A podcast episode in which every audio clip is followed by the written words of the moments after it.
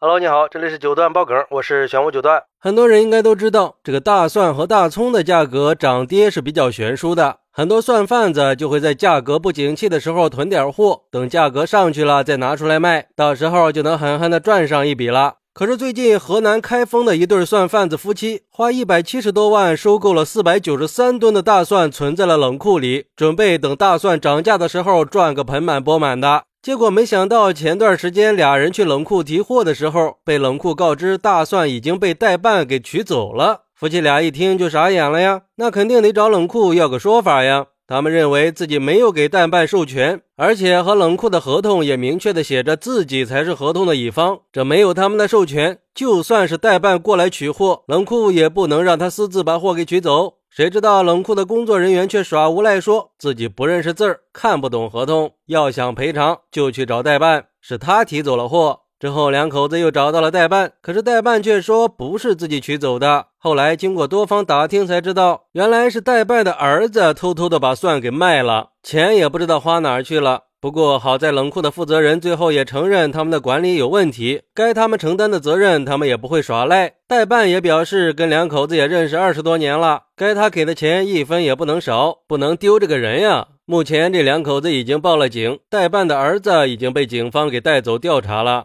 你说这事儿闹的，这俗话说君子爱财，取之有道嘛。而且这上百万也不是个小数目了，这代办的儿子恐怕是免不了牢狱之灾了。而对于这个事儿，有网友认为，这啥儿子呀？坑了父母，还捎带着坑了冷库，见钱眼开，坑爹有余啊！真的是算你狠。还有这冷库老板也是，货主把货存在你库里，货主没给你打电话或者写委托书让你出货，咋就能让别人把货给提走了呢？价值两百万的货有别人来拉，你咋就不给货主打电话核实一下呢？这个事儿也暗示了一个值得深思的问题：个人的信誉和社会信用的作用还是非常重要的。还有网友认为，冷库的管理环节虽然有漏洞，冷库应该对存放的货物进行安全保管，并且确保货物安全的返回给所有人。但是，作为货品主人的两口子也需要引起重视，充分的保管好自己的东西，防止货物损失。这存在银行的钱丢了都能怪人家没常去看看，何况是个私人的冷库了？还是通过第三方存的货，更应该小心谨慎了。不过，也有网友认为，有没有一种可能是代办和这两口子他们故意做的局来骗赔偿的？但是下边有人回复说，人家代办的儿子都已经被抓进去了，这要是做局，那代价也太大了吧？而且代办都说了愿意赔偿。我相信他是真的不知情，只是不小心养了个坑爹的儿子而已。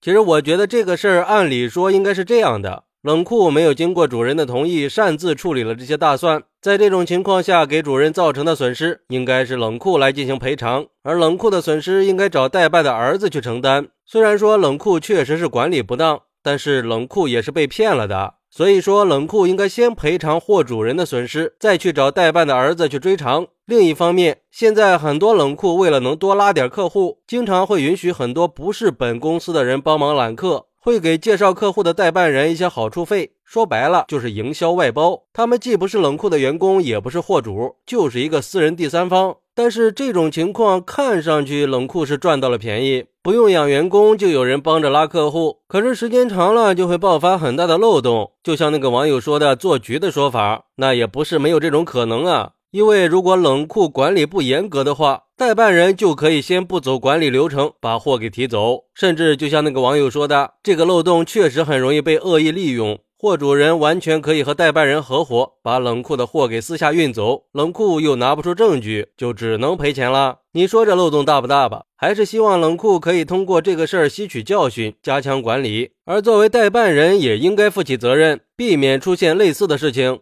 好，那对于这个事儿，你有什么看法呢？快来评论区分享一下吧！我在评论区等你。喜欢我的朋友可以点个关注，加个订阅，送个月票。拜拜。